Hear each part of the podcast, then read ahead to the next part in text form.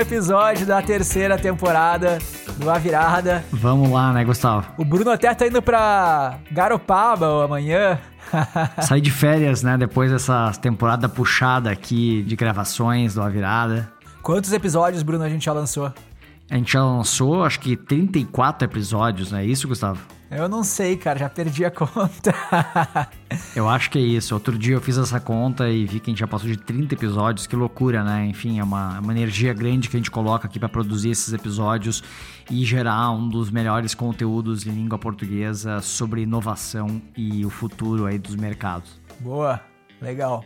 Tá quase faltando segmento já pra gente falar, né? Começa a ficar difícil já de escolher o próximo segmento. próxima temporada vai ser Head Scratcher. Verdade, a gente tem que agora fazer talvez um segundo episódio sobre alguns setores que faltou falar de outras coisas, que dá pra aprofundar, dá para atualizar, né? Então, por exemplo, o setor de delivery lá aconteceu muita coisa desde a primeira temporada, que foi no início da pandemia, né? Aconteceu bastante coisa. Já faz mais de um ano que a gente gravou esse episódio e, e daria para fazer um, uma atualização. Exatamente. E hoje, atendendo a pedidos dos nossos amigos, nossos ouvintes publicitários, a gente vai falar sobre o futuro da publicidade. A publicidade que é o mercado foi passando por grandes transformações nos últimos anos, né? Quando eu comecei a empreender, lá em 2010, apenas 15% do faturamento do mercado de publicidade era de mídias digitais né? E toda a questão era, pô, que mídias digitais iam crescer, iam dominar e tal. A televisão era grande, dominante naquela época. E hoje, 10 anos depois, mais de 50% já dos investimentos em publicidade são em mídias digitais. 325 bilhões de dólares dos 650 bilhões que representam o mercado inteiro, 325 já são alocados em mídias digitais. E o mais impressionante não é o crescimento da mídia digital, é o crescimento do investimento em mobile. Porque naquela época, em 2010, mobile era insignificante, não existia né, publicidade para mobile naquela época, e hoje mais de dois terços desse investimento em mídias digitais já vai para mobile, menos de um terço para desktop. Então, realmente é impressionante e isso trouxe várias mudanças né, no, no ecossistema como um todo. Né? Antigamente, quando a mídia era em televisão, tinha uma dependência muito grande das agências, seja para fazer a alocação dos budgets, a negociação com os canais, criar as campanhas que eram muito voltadas para branding, né? Porque não tinha uma forma de fazer a transação ali imediata pela televisão. E agora as mídias sendo digitais, elas são programáticas, né? Tem uma interface que o próprio anunciante consegue comprar facilmente, então o papel da agência nessa compra é mais reduzido. Você tem mídias mais voltadas à performance, porque você consegue ter um call to action e a pessoa comprar. Então esse a performance ganhou muito espaço frente ao branding, porque o ROI de fato ele é mais imediato. Então, geralmente as marcas começam investindo em performance para ter mais robustez financeira e aí depois entram com branding para suportar para ter uma, uma estratégia mais sustentável e tal. E obviamente o branding também suporta a estratégia de performance, mas mudou muito tudo isso e cada vez mais, né, ao longo desse tempo, quanto mais digitalizado, mais dados a gente consegue colher das pessoas, mais informação, mais personalizada a mídia. Então essa é uma tendência que vem acontecendo, a digitalização, o mobile, o uso de dados e que deve continuar acontecendo aí por anos a fio, cada vez de forma mais forte, mais inteligente. É isso mesmo, essa feature do investimento em mídias digitais é realmente matadora, né? Que é poder ter essa rastreabilidade, esse cálculo sobre retorno sobre investimento como nunca se teve, né? Então isso motivou as empresas a aumentarem seus gastos em mídias digitais. Acho que não tem ninguém aqui nos ouvindo que a sua empresa não tenha aumentado os seus gastos em mídias digitais nos últimos anos. Basicamente todas as empresas fizeram esse movimento e estão fazendo agressivamente. E o mais engraçado, eu acho também que, que apesar de tudo a TV ainda não sai de moda, né? A TV ainda representa nos Estados Unidos aí mais de 20% dos gastos em publicidade. Então, para marcas grandes, para marcas que faz sentido fazer esse disparo em massa, né? E se conectar com o público dessa forma, a TV ainda se torna relevante, mas a sua participação aí no bolo de publicidade tem caído ano a ano. E assim como a gente falou no futuro do streaming, né, de vídeo streaming, né, dos cenários que a Deloitte projeta, eu tava olhando um pouco qual é esses cenários da Deloitte para o futuro da publicidade. E eles sempre fazem quatro possíveis diferentes cenários, mas para mim tem uma divisão muito clara, assim, que é a questão da regulação. Basicamente, tem um cenário em que a regulação é baixa e a gente pode usar cada vez de forma mais intensiva esses dados e a inteligência artificial para fazer campanhas ultra personalizadas. E com isso, as big techs vão concentrando cada vez mais os investimentos de publicidade e as mídias tradicionais vão cada vez mais diminuindo e, consequentemente, também as agências que têm esse papel criativo e esse papel de alocação de budget também vão diminuindo, uma vez que as mídias digitais, elas, como a gente falou, elas são programáticas e podem ser operadas pelos próprios anunciantes. E outro cenário em que a regulação aumenta, né, vai dar algum pau aí, algum problema de privacidade e tal, a regulação fica ainda mais forte do que já está ficando, né, já é um ponto bastante discutido. A gente já vê o compartilhamento de dados, né, que as plataformas, principalmente as redes sociais, faziam cada vez menores essa regulação cresce, cresce, cresce, a ponto de que a gente não consiga mais usar tanto os dados e a inteligência artificial para personalizar e targetear as publicidades. E aí, de fato, as mídias tradicionais ganham e voltam a ganhar mais relevância, uma vez que os publicitários têm que fazer campanhas em eventos de massa, como eventos esportivos, blockbusters e tal. E aí, nesse cenário, as agências continuam sendo super relevantes para criar campanhas realmente criativas, campanhas diferentes e para fazer a alocação do budget nesses canais tradicionais que eles são parceiros de longa data. Então, realmente, a regulação e o que vai acontecer aí pela frente, ninguém sabe o que vai acontecer, né? Porque pode ser que tenha um evento de privacidade de grande é, impacto que faça tudo voltar atrás, né? Que faça a gente dar passos para trás em termos de compartilhamento de dados e inteligência artificial. Isso vai ditar um pouco desses dois caminhos, né? Qual caminho a gente vai trilhar. É, pessoalmente eu acredito que dificilmente a gente vai voltar para trás. A gente pode ter um aperto das regulações, mas eu acredito que o acesso a dados é fundamental para os modelos de negócio e tem muito dinheiro envolvido nesses modelos de negócio, muita gente que sobrevive a partir disso e, e milhares de empresas que dependem desses motores de publicidade para vender os seus serviços e produtos. Né? Então, não só as big techs ganham com isso, mas quem está usando ali essa máquina de vender, tem muitas empresas que dependem, que se amanhã o mecanismo de publicidade do Facebook deixa de existir, diversas, milhares de empresas quebram, né? Eu estou falando do Facebook, mas pode ser o Google, pode ser o Snapchat, pode ser o Twitter, qualquer um aqui, né? Das grandes mídias digitais, YouTube, etc. Eu tô contigo, Bruno Peroni. Eu acredito nesse caminho também. É, e uma outra grande tendência que a gente vai aprofundar aqui tem a ver com conteúdo, né? A fusão da indústria da publicidade com a indústria do conteúdo. E a gente vai ver com cada vez menos clareza o que é publicidade e o que não é, né? Então a gente vai ter cada vez mais mídias sendo vendidas para marcas de e-commerce, para marcas que vendem para o consumidor final, porque eles querem reduzir a sua dependência das grandes mídias digitais. A gente vai falar um pouco mais disso nas principais tendências. Isso, inclusive, me lembrou o episódio de South Park. Acho que da penúltima temporada, que eles falam que a publicidade tem tomado novas formas e tal. E eles criam uma pessoa que na verdade é uma publicidade. e aí tem, o, acho que o Stan, sei lá, um dos personagens, ele é imune à publicidade. Ele é o único que consegue identificar o que, é publicidade e o que não é. Então eles começam a mostrar várias histórias da internet, assim, vários posts, e ele tem que falar publicidade, história, publicidade, história, publicidade, notícia, notícia, história, publicidade. É muito, muito bom. bom, é, acho que isso faz sentido mesmo. Acho que é, é, é uma sátira, mas eu acho que a gente vai ver isso cada vez mais. Genial.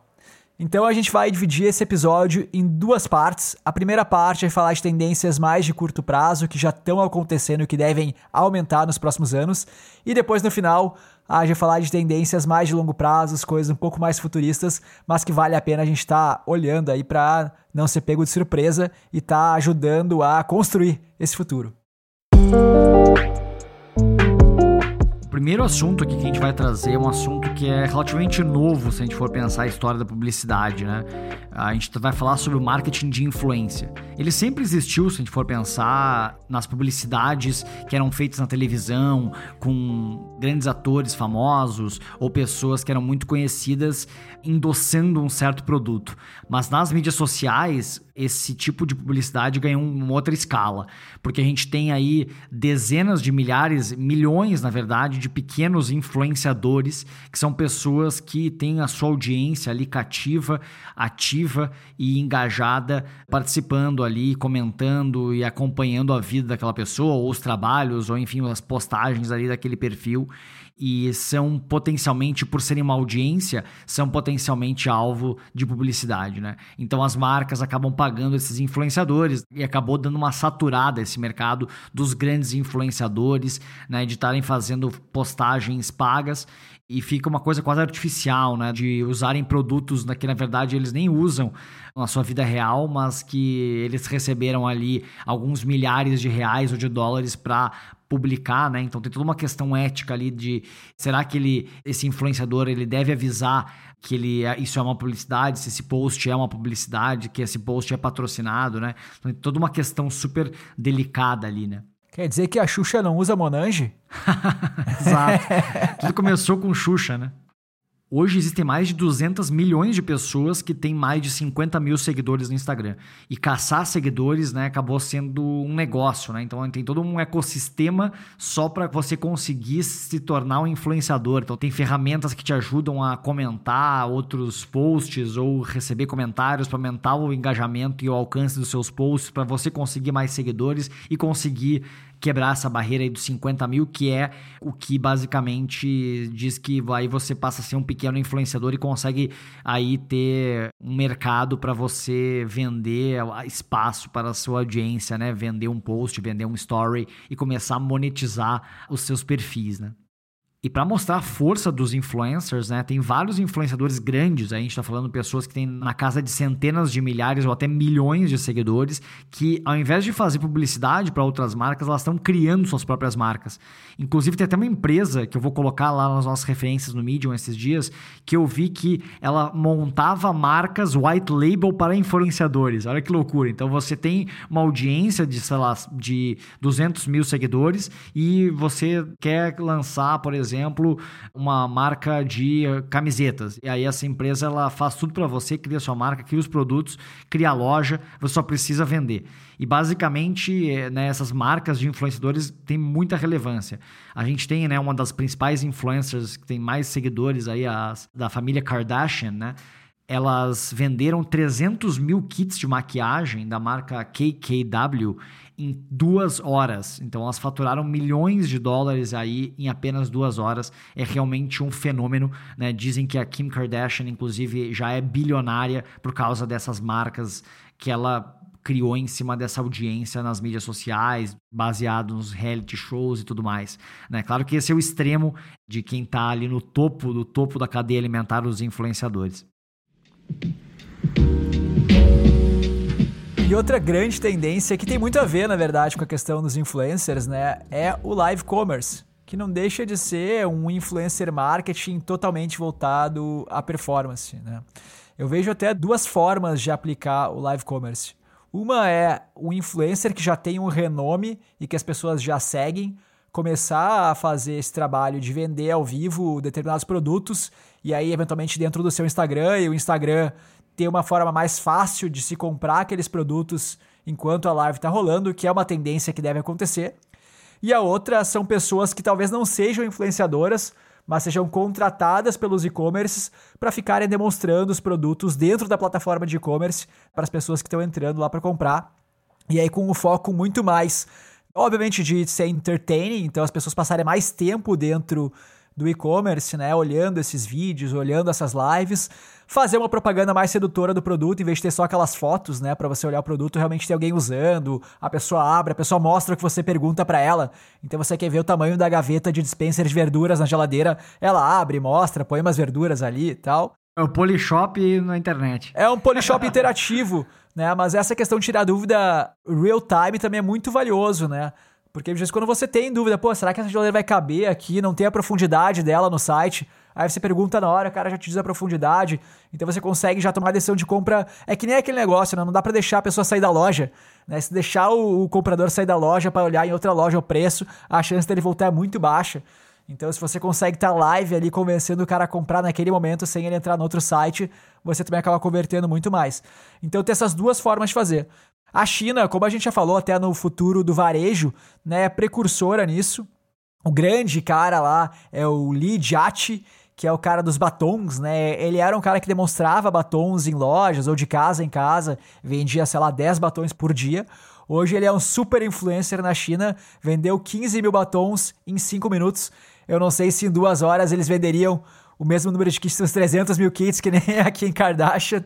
Eu não sei quem tá na frente aí, mas vendeu 15 mil batons em 5 minutos. E a receita de live streaming na China bateu já 4,4 bilhões de dólares em 2018, bilhões com B. Hoje o Taobao, que é uma das principais plataformas de e-commerce lá, tem 4 mil hosts, 4 mil pessoas produzindo 150 mil horas de live streaming por dia. Né? São 600 mil produtos por dia. Então, basicamente, todos os principais produtos da loja que você vai olhar, vai ter alguém fazendo um live sobre aquele produto naquela hora. Você pode ver os vídeos e pode comprar aquilo lá na hora. Então, essa é uma das tendências, né? Tanto os mega influencers quanto as pessoas que estão simplesmente ali fazendo as lives e tal, que talvez não sejam conhecidas, mas traz essa questão da instantaneidade ali, de tirar as dúvidas e tal.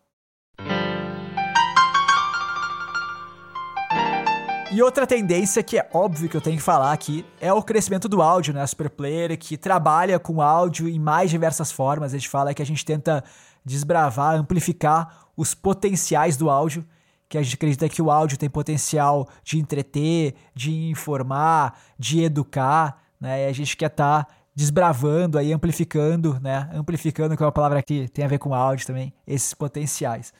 E a gente vê, né, o áudio entrando muito na vida das pessoas cada vez mais, principalmente pela questão das linguagens conversacionais. Então a gente tem cada vez mais interfaces que a gente não tem tela, né? Isso seja os home devices, né, esses smart speakers como o Google Home, como a Alexa, mas também no carro, né, os, os devices do carro, né, a gente cada vez está usando menos os botões e mais pedindo coisas para ele e tal. Todos os locais onde a gente não tem entre aspas, habilidade para poder olhar uma tela porque está concentrado em outra coisa, o áudio está muito presente, o áudio faz muito sentido. Hoje, nos Estados Unidos, por exemplo, são 160 milhões de smart speakers já na casa das pessoas. Né? Um número já bastante relevante. E eu fico imaginando, né, como é que vai ser essa publicidade em áudio, né? A gente pensa que o Google Home traz um monte de informações, né, para a pessoa. A pessoa pergunta quem foi Benjamin Franklin e aí ele responde quem foi. Ele entra no Wikipedia e te diz a resposta. Você pode fazer compras por ali, você pode fazer searches, né, perguntas por ali. E o Google é todo otimizado para fazer entregar ads visuais. Quando você entra no search, você tem lá os primeiros locais do search, são ads. Quando você entra no site, você tem os, o banner do Google Ads. Como é que vai ser esse banner? Como é que vai ser esse placement de Google Search no áudio. Eu ainda não sei, né? Se eu soubesse, eu estaria ajudando a construir. Mas com certeza é uma pergunta que vai ter que ser respondida, né? Com certeza, é, fico bem curioso, né? Se daqui a pouco você vai perguntar ali e ao invés da Wikipedia ele vai pegar um site, um blog patrocinado de alguma empresa e tal. Isso que é muito louco, né? Saber quando você está consumindo publicidade e não, né? Acho que volta ao South Park aqui. e dentro, né, do áudio, é claro, podcasts. Podcasts são uma tendência, sim. Eles têm tido um crescimento super acelerado nos últimos anos. Hoje, mercado americano, já um quarto da população americana ouve podcast toda semana. Né? Antigamente era uma mídia de nicho. Há cinco anos, apenas 10% da população americana ouvia podcast semanalmente. Hoje já é um quarto, então já virou uma mídia de massa. Porém, a receita em podcasts de publicidade ainda é muito pequena, né? Se a gente for pensar nos Estados Unidos, que gera, de fato, centenas de bilhões de dólares por ano em publicidade, podcasts geram só 700 milhões de dólares por ano, o que é muito pouco. Né? Se a gente parametrizar o valor gerado em receita de publicidade em podcasts por hora, comparando com rádio, então é por pessoa por hora, tá? Totalmente parametrizado o podcast gera um centavo de dólar por hora de ouvinte, enquanto o rádio gera 11 centavos, 11 vezes mais. Certamente tem uma coisa errada, isso vai ser equacionado. É que nem o digital, né? Quando eu comecei a trabalhar com internet lá em 2010, tinha essa questão do digital, né? As pessoas estavam na internet, mas a publicidade ainda não estava lá e se dizia, né, onde estão os eyeballs, né, onde estão os olhos das pessoas, o dinheiro segue atrás. Né? Nesse caso, onde estão os ouvidos das pessoas, o dinheiro vai seguir atrás. Então, isso deve ser equacionado, isso deve fazer com que a receita de publicidade de podcasts cresça significativamente nos próximos anos. Duas notícias quentinhas sobre esse mercado é que o Spotify e a Apple lançaram recentemente, aí nas duas últimas semanas, suas plataformas de conteúdo premium pago nas suas plataformas de podcast. Ou seja, pessoas como a gente, né, criadores de podcast, podem criar conteúdo pago diretamente nas lojas, nas plataformas. Isso é bem interessante porque permite aí uma monetização desse conteúdo. Só que não por publicidade, mas sim com conteúdo pago, né? Então, que é uma outra tendência aí do futuro do conteúdo que a gente falou lá, do futuro da mídia, da imprensa, a gente falou muito sobre isso, né? De, do crescimento do conteúdo pago em detrimento ao conteúdo com publicidade. Então, talvez essa seja uma contra-tendência tendência aí aumento da mídia por podcast se realmente as pessoas decidirem que querem pagar por serviços de áudio e por podcasts premium, que ainda é muito pouco, né? Muito pouca gente paga e pouquíssimos podcasts têm esse serviço, mas vai ser interessante acompanhar o que vai acontecer. E agora, como sempre, gente vai falar de tendências um pouco mais de longo prazo. E uma grande tendência tecnológica que tem um potencial disruptivo na publicidade é a realidade virtual e a realidade aumentada. Né? Inclusive, eu estava lendo um artigo do Peter Diamandis, que é um dos nossos gurus aqui que a gente sempre está lendo e tal, e ele fala que a realidade aumentada tem a oportunidade de acabar com a tirania das telas para os publicitários, né? Hoje, com o crescimento do digital, tudo que a gente desenha, tudo que a gente pensa é para o mundo digital, é para as screens, né? E com AR, a gente vai poder projetar os nossos anúncios sobre a realidade física. Então a gente vai poder exercer uma criatividade muito maior nas nossas criações. E ele fala uma coisa muito bacana que é o visual search. Né? Então, pensa que você está com óculos de realidade aumentada, você tem buscado aí nas search engines, né, no Google, coisas para sua cozinha. Então, a máquina sabe que você quer comprar coisas para cozinha e você vai na casa do seu amigo e tá com ele conversando na cozinha e você sem querer deixou o seu Smart Recommendations ligado, né? Esse botão aí de recomendações automáticas ligado. E de repente começa a aparecer, ele você olha para a geladeira dele e aparece ali o preço da geladeira, o review da geladeira, etc, para você poder comprar aquilo lá. Você olha pro armário da cozinha e aparece também onde ele comprou, o review daquele armário, o preço, etc.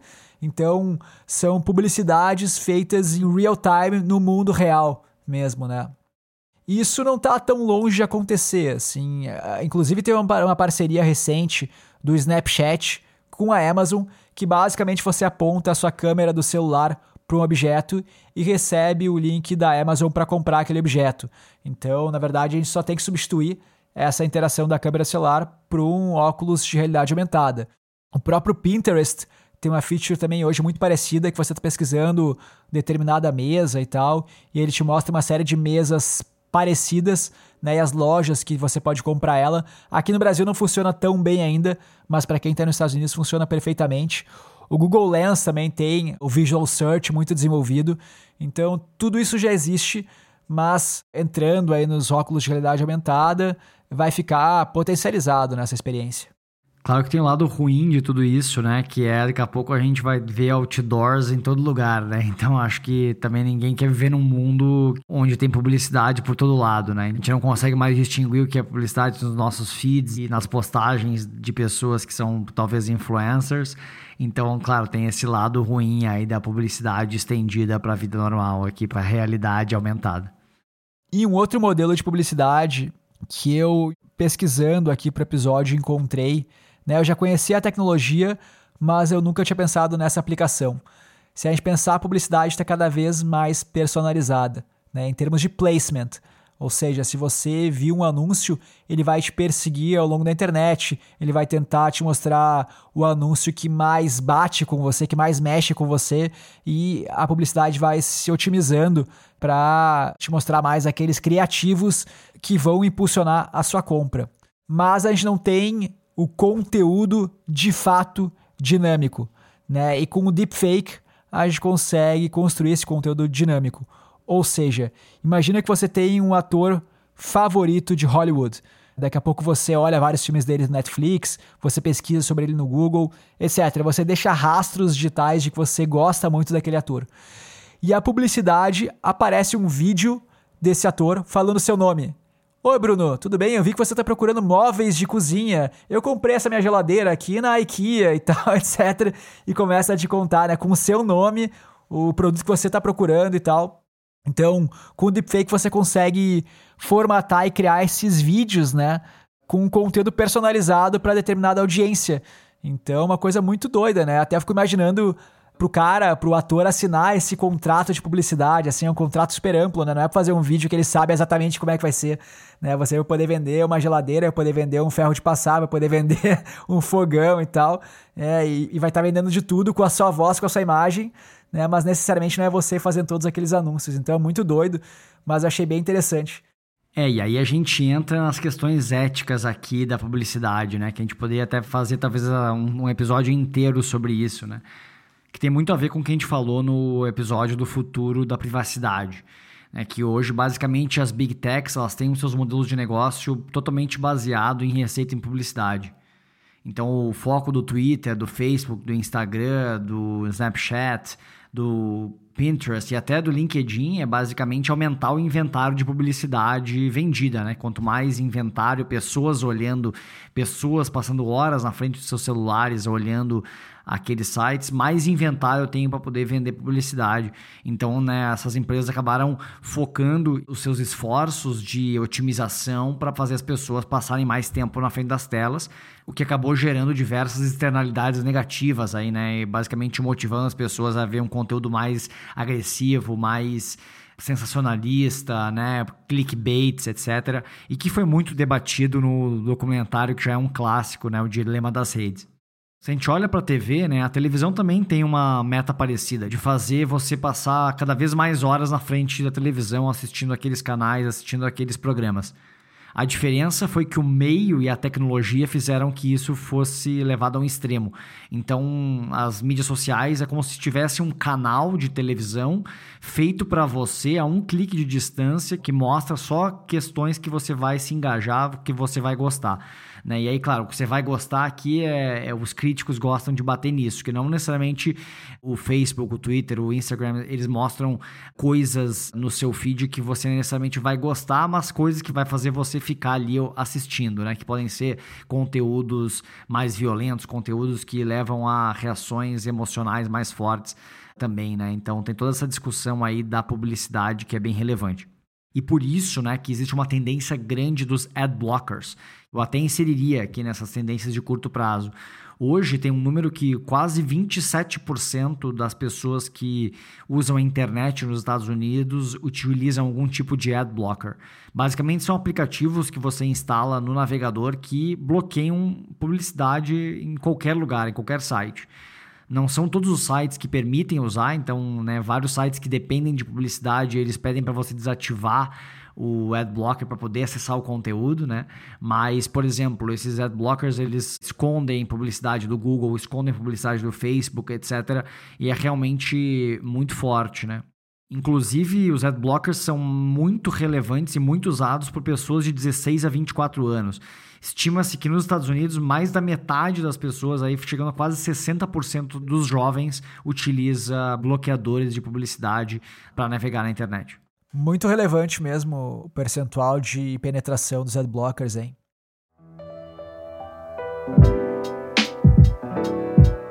E falando sobre essa tendência aí, né, de fugir da publicidade, vamos para o nosso terceiro bloco que é exatamente sobre isso, né? A tecnologia ajudando o consumidor a fugir da publicidade. Então vamos lá. A primeira tendência que a gente já falou em outros episódios, inclusive no futuro da imprensa, é sobre a tendência a consumo de conteúdo premium. Né? Aquela velha história que a gente falou mil vezes, né? Se o serviço é de graça, você é o produto, né? Os anunciantes estão comprando aí os seus dados para lhe mostrar a publicidade mais adequada. Né? Se você paga pelo produto, a expectativa, pelo menos, é que de fato você seja o consumidor, o cliente, e não esteja sendo utilizado aí como produto. E à medida que os investimentos em publicidade aí vão se concentrando nas grandes big techs, né? Hoje o Google e o Facebook junto já representam 35% do total dos investimentos em publicidade no mundo. Muito significativo, concentrado em só duas empresas. As mídias tradicionais têm que achar novos caminhos, e um dos grandes caminhos que a gente falou nesse episódio do futuro da imprensa é sim começar a fazer conteúdos premium e cada vez mais nichados, né? Porque daí você tem um apelo maior para fazer um conteúdo mais profundo para determinada audiência. O grande exemplo que a gente trouxe é o case do New York Times e do Wall Street Journal. Né? O New York Times é o jornal hoje com o maior número de assinantes, eles têm 3 milhões de assinantes, mas é um conteúdo mais superficial e mais amplo, né, que você paga apenas 2 dólares por semana para assinar. Então dá uma receita de, vamos lá, 30 milhões mês. E o Wall Street Journal, que é um conteúdo mais profundo, né, como sei lá, como se fosse o valor aqui no, no Brasil, né? Você tem um milhão e meio de assinantes, tem menos da metade do número de assinantes, mas custa 20 dólares por semana. Porque de fato é um conteúdo mais profundo, um conteúdo mais relevante, um conteúdo que tem mais pesquisa por trás. Logo, a receita mensal deles é de 135 milhões. Então, um caminho realmente para os produtores de conteúdo é ir para o mundo do conteúdo pago, mais lixado, podendo cobrar um ticket maior, né? Como o Wall Street Journal vem fazendo. Um outro ponto bem bacana que deixa as pessoas, entre aspas, né, imune à publicidade são os próprios reviews. Quando a gente não tinha o digital, por exemplo, que a gente né, era refém das mídias tradicionais e tal, você conhecia aquelas marcas que de alguma forma chegavam até você pela televisão, pelo jornal, etc. E quando você ia comprar, você ia em busca delas. Hoje, né, comprando online, você entra no Mercado Livre, entra na Amazon, em qualquer marketplace e você tem acesso a muitas marcas. Algumas você nunca ouviu falar na vida, mas você começa a ler os reviews, começa a olhar o preço e tal. E muitas vezes, se não for uma coisa de alto risco, né, ou até um objeto de desejo que a marca é super relevante, né, você mostrar que é um iPhone, né, que é da Apple e tal, você acaba comprando porque os reviews são bons, porque é mais barato, porque chega em um dia na nossa casa e tal. Então os reviews acabam, de fato, mostrando a essência dos produtos, né? É, eles são até uma forma de você não cair em propagandas enganosas. Então eu estava vendo um documentário da Bloomberg sobre o futuro da publicidade e eles mostravam lá uma arminha de tinta e tal, que no, na propaganda era super bonito, as crianças brincando e tal. E depois você entrava na Amazon, era só umas crianças sujas, machucada, a casa toda pintada e tal. E, e, cara, era horrível, assim, a nota era horrível e tal. Então você fala, cara, as pessoas não caem mais nisso, não caem mais numa propaganda fake por causa dos reviews. Agora, tem um ponto, né? A gente hackeia tudo.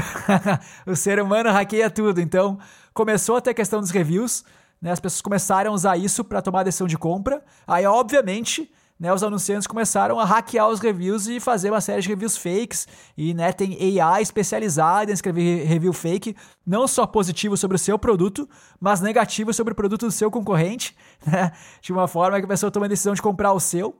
E aí, de novo, vieram as pessoas e construíram ferramentas, através de inteligência artificial, inclusive, para mostrar quais reviews são verdadeiros, para tentar eliminar esses reviews fakes. Então é uma batalha muito doida, assim, para ver quem ganha, né? Se é o consumidor ou se é o anunciante né, e a marca e tal.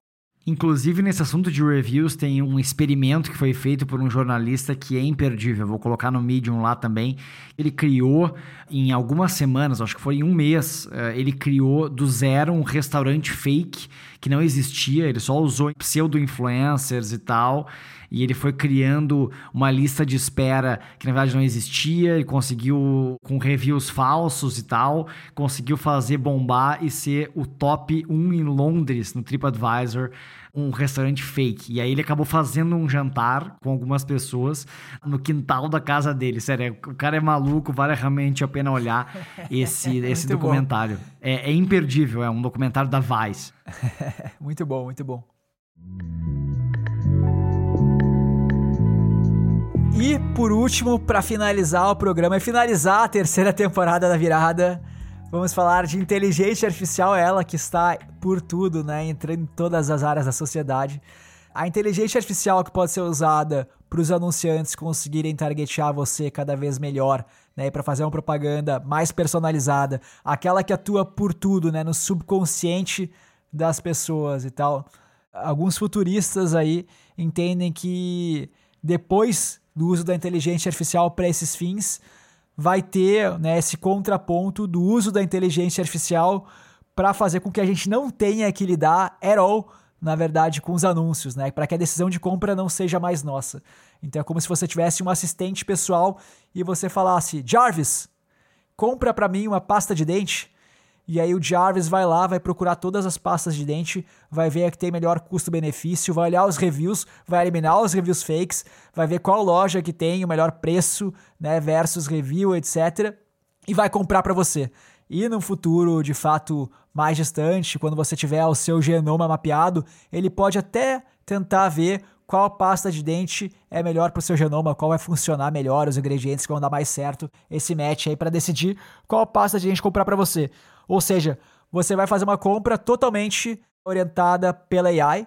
E alguns futuristas dizem que você pode, de fato, deixar ligado essa questão da AI te surpreender com produtos novos diferentes e marcas que você nunca ouviu falar, ou você pode desligar essa questão e continuar naquela marca chata de sempre que você sempre usa, né? Então, só manter aqui, basicamente ela só fazer o seu estoque aqui, repor o seu estoque quando o seu estoque chegar ao final.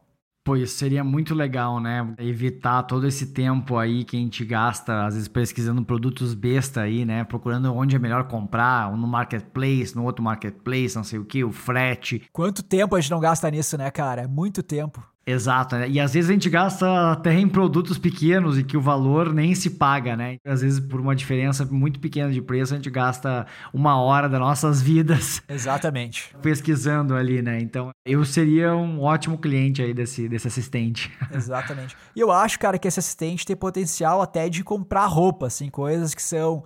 parecem que precisa de um gosto muito pessoal mas à medida que ele conhece como você se veste, pelas suas próprias fotos nas redes sociais, sabe a moda do momento, né? Pelas próprias fotos que as pessoas postam, que os artistas postam, as marcas postam, e sabe as suas medidas, as medidas da roupa e tal, ele vai conseguir fazer uma decisão de compra do que é mais fashion vai ficar mais bonito em você, Peroni, do que você mesmo, né? Talvez você melhore um pouco seu gosto, seu gosto pra moda e seja mais fashion, né, Bruno?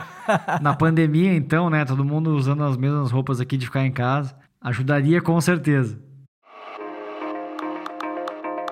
E é com essa crítica ao gosto de moda do Bruno Peroni que a gente fecha a terceira temporada do A Virada. Uhul! Dali! Aí foi um prazer imenso aí dividir essa temporada, mais essa temporada com vocês, né? Acho que a gente tá aqui já fazendo história, com um histórico super legal de conteúdo já criado, né? Então tem horas e horas aí, talvez chegando aí a quase 30 horas, enfim, 25 horas de conteúdo criado. Tem muita coisa para assistir da gente falando aqui sobre o futuro dos mercados e diversos convidados super legais. Então é com isso que a gente se despede e a gente vê vocês na próxima temporada. Exatamente, né? Não deixem de aproveitar esse intervalo aí entre temporadas para conferir os episódios que vocês ainda não ouviram. Resgatem aí a primeira, a segunda temporada, né? Se acharem interessante, entrem no Medium e vejam as referências do episódio. Todos os episódios estão lá. Sigam a gente no Instagram, a gente vai continuar fazendo posts também com conteúdos extras aí ao longo desse, desse intervalo. Volta e meia a gente faz algumas lives também. Então mantenham-se aí em contato conosco, que sempre tem coisa nova. E a gente volta em breve, aí daqui a alguns meses. A gente vai postar lá no nosso Instagram também, vai postar aqui no feed quando a gente tiver a data exata do nosso retorno. Então fiquem ligados. Muito obrigado pela audiência mais uma vez, né, Bruno? É isso aí, vamos preparar novidades muito legais aí para a próxima temporada, com convidados e assuntos tão legais quanto. Acho que essa temporada certamente foi a melhor que a gente já produziu e a próxima a gente quer sempre subir a barra, né, Gustavo? Exatamente. É isso aí, pessoal. Muito obrigado. Valeu. Tchau. Tchau.